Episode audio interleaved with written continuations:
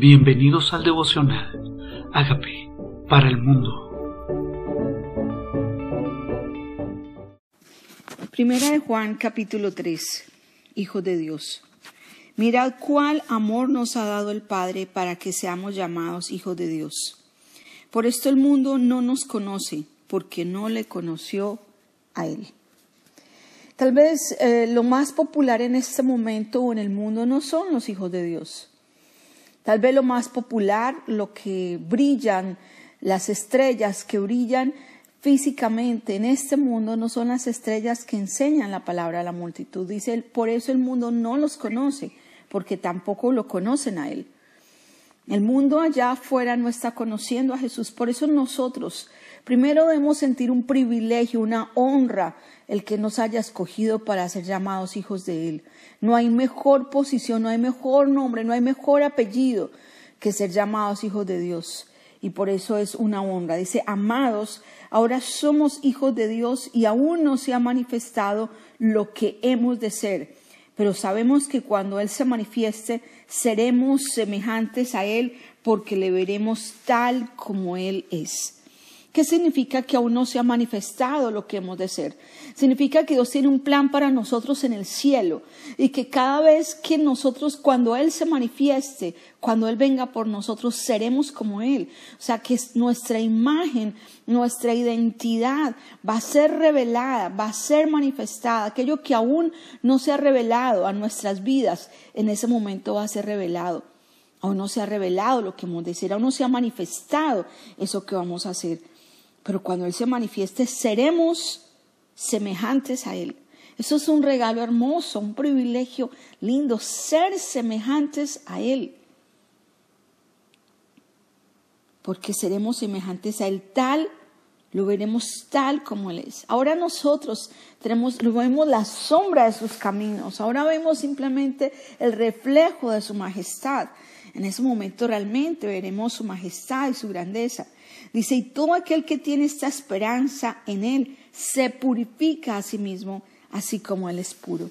No es que alguien te señale o te condene o te critique, es que nos purificamos, dice, a nosotros mismos. Tomamos la decisión de vivir para Él, nos apartamos. Nos apartamos para vivir para aquel que nos llamó.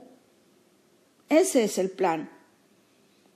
Nosotros nos purificamos a nosotros, decidimos por ese llamamiento, por esas promesas, por esa esperanza, nos apartamos, porque Él es puro también. Todo aquel que comete pecado infringe la ley, pues el pecado es infracción de la ley. Y sabemos que Él apareció para quitar nuestros pecados y no hay pecado en Él. Tenemos que ser conscientes que nosotros por nosotros mismos no podríamos salvarnos porque todo el tiempo estábamos infringiendo la ley. Y Dios no quiere que sigamos infringiendo la ley. Para eso nos dejó su espíritu, para capacitarnos, para vivir esa vida santa. Dice, en Él no hay pecado. Todo aquel que permanece en Él no peca. Todo aquel que peca no le ha visto ni le ha conocido podríamos decir, pero si yo sigo pecando, significa que no lo conozco. Él nos invita a que permanezcamos en Él. Si hoy fallase, hoy vuelve a Él. Es una cosa andar deliberadamente en el pecado, intencionalmente en el pecado, a simplemente caer y volver a permanecer en Él en la medida en que permanecemos en Él, en la medida en que le conocemos, como dice este pasaje, que tenemos intimidad con Él, en la medida en que tenemos revelación de quién es Él y permanecemos en su presencia, guiados por Él, dice, no pecamos. Dice, hijitos, nadie os engañe. El que hace justicia es justo, como Él es justo el que practica el pecado es del diablo. Y aquí está hablando una palabra importante y es practicarlo. Después de que has conocido al Señor, ¿sigues practicando un pecado? ¿Ha sido un hábito que sigues en práctica de él? De pronto no has conocido la verdad, porque el que conoce la verdad, dice su palabra, es libre. Y es tiempo entonces de que si hay un pecado que estás practicando, que es diferente caer y volver a levantarme a practicar un pecado deliberadamente. Dice el que lo practica es del diablo. O sea que hay algo del diablo en él que lo está atando, porque el diablo peca desde el principio. Para esto apareció el Hijo de Dios, para deshacer las obras del diablo. Eso es uno de los propósitos de su venida, deshacer las obras del diablo. Y hoy podemos declarar en oración, toda obra del diablo es deshecha en mi vida. Todo hábito que está siendo reforzado por el diablo para que yo lo siga practicando, hoy renuncio a él.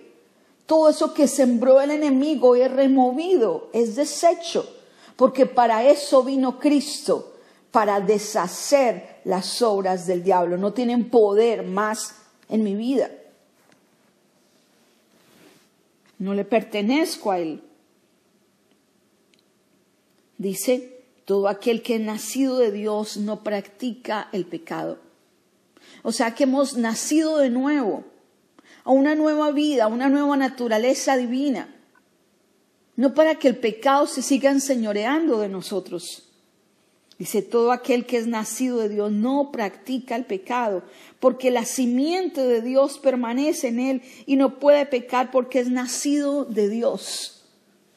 ¿Cómo es esto de que la simiente de Dios es en él?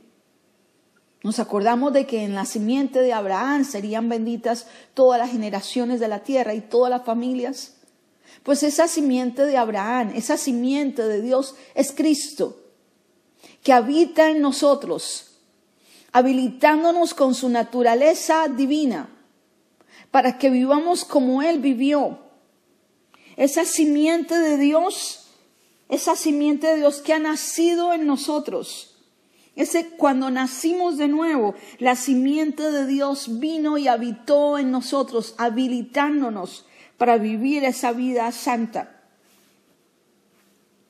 Por eso dice, todo aquel que ha nacido de Dios no practica el pecado, porque la simiente de Dios permanece en él y no puede pecar porque ha nacido de Dios. ¿Has tenido tú un nuevo nacimiento espiritual?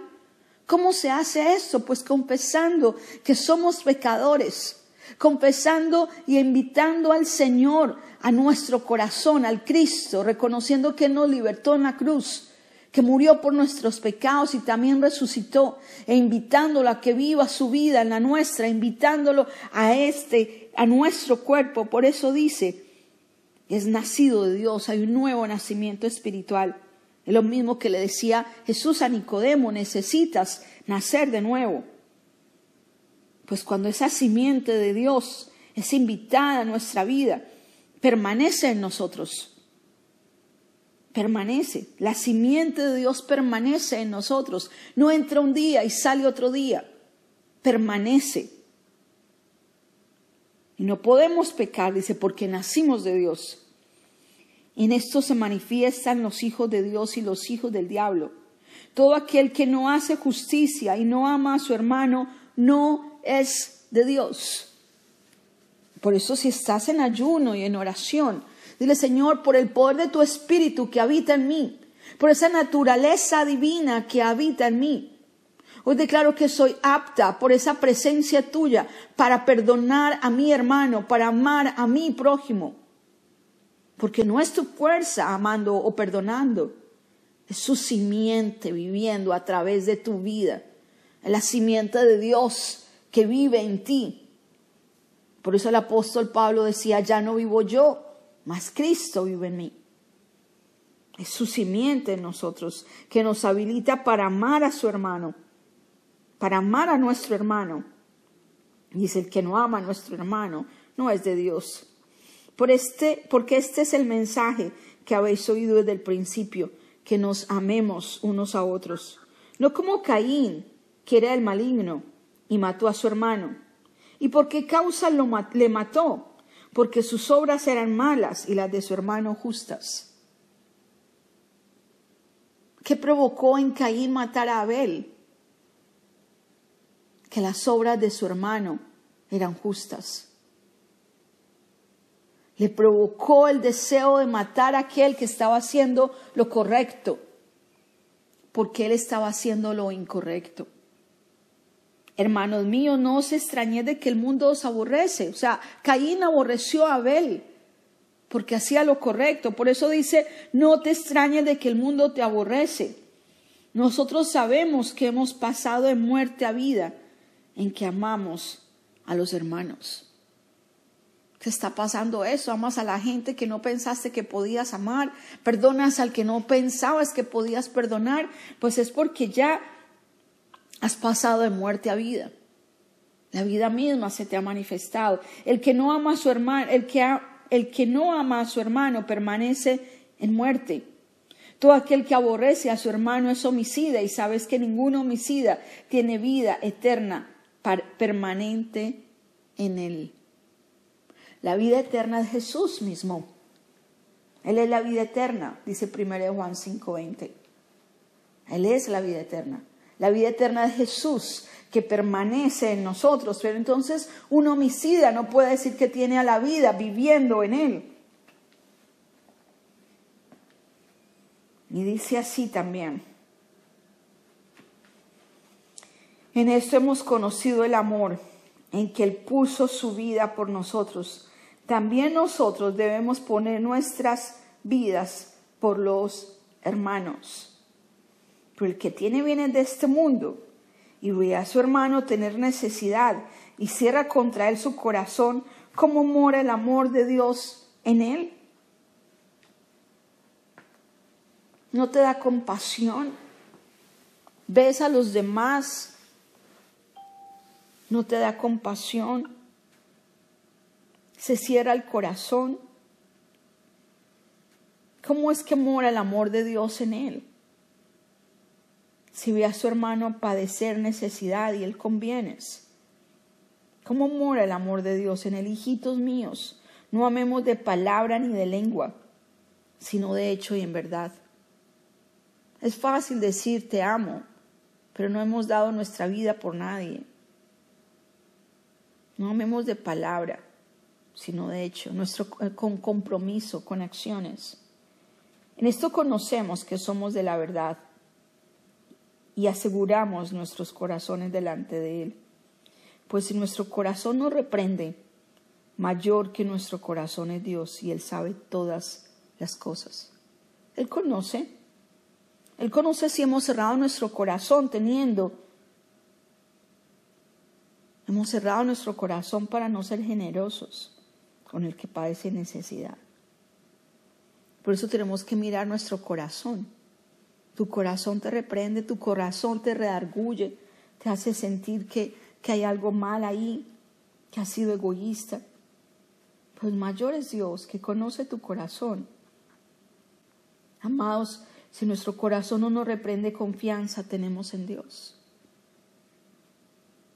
si no hemos sentido esto, que nuestro corazón es reprendido, que nuestro corazón se siente mal y cualquier cosa que pidiemos recibiremos de Él porque guardamos sus mandamientos, o sea, el mandamiento del amor y hacemos las cosas que son agradables delante de Él.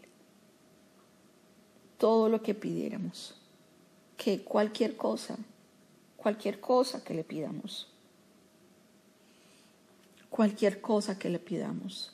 Salud, paz, bienestar. Porque guardamos sus mandamientos. O sea, porque no hemos cerrado nuestro corazón a nuestro hermano. Porque amamos al hermano, porque hemos perdonado al hermano. Porque estamos haciendo las cosas que son agradables delante de él.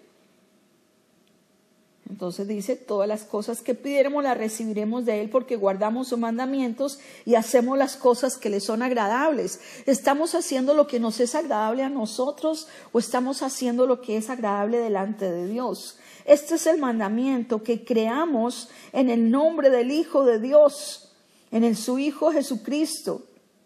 ¿Cuál es el mandamiento? No son los del Antiguo Testamento. Es el mandamiento de amar a Jesucristo de amarnos unos a otros como Él nos ha amado.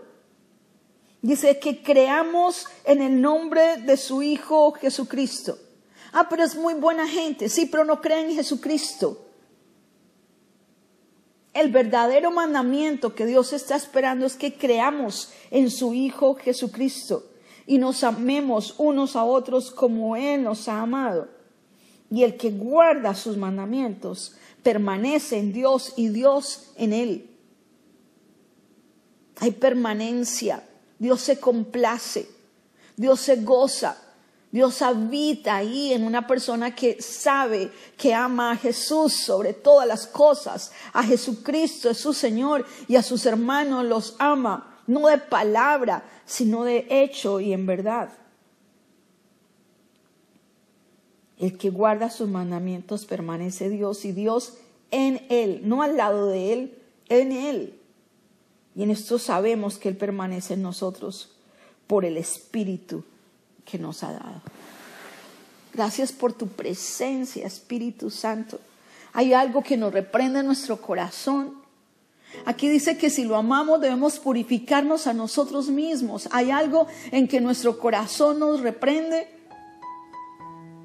Hay algo en lo que estamos hay un pecado que estamos practicando, como dice este pasaje.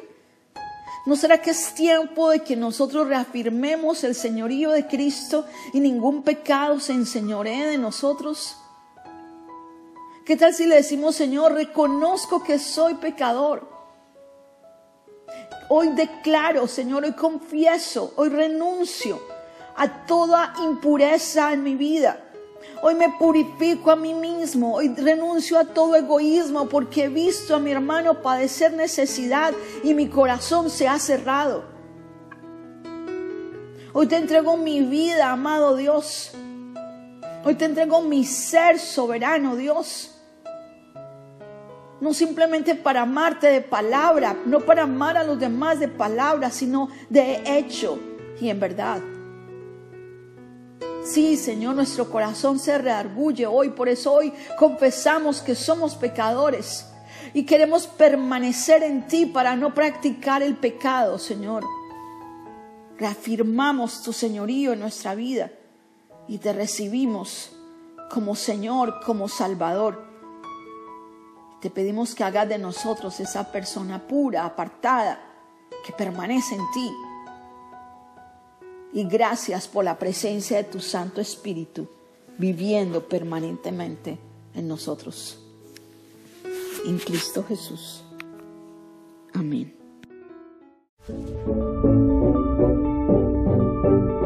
Amigos, queremos que usted sea parte de esta obra que estamos haciendo a través de Agape para el mundo y que este mensaje de Jesús llegue hasta la última de la tierra.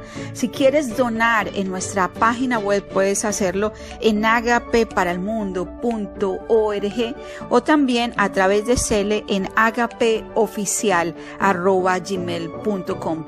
Dios bendiga tu generosidad.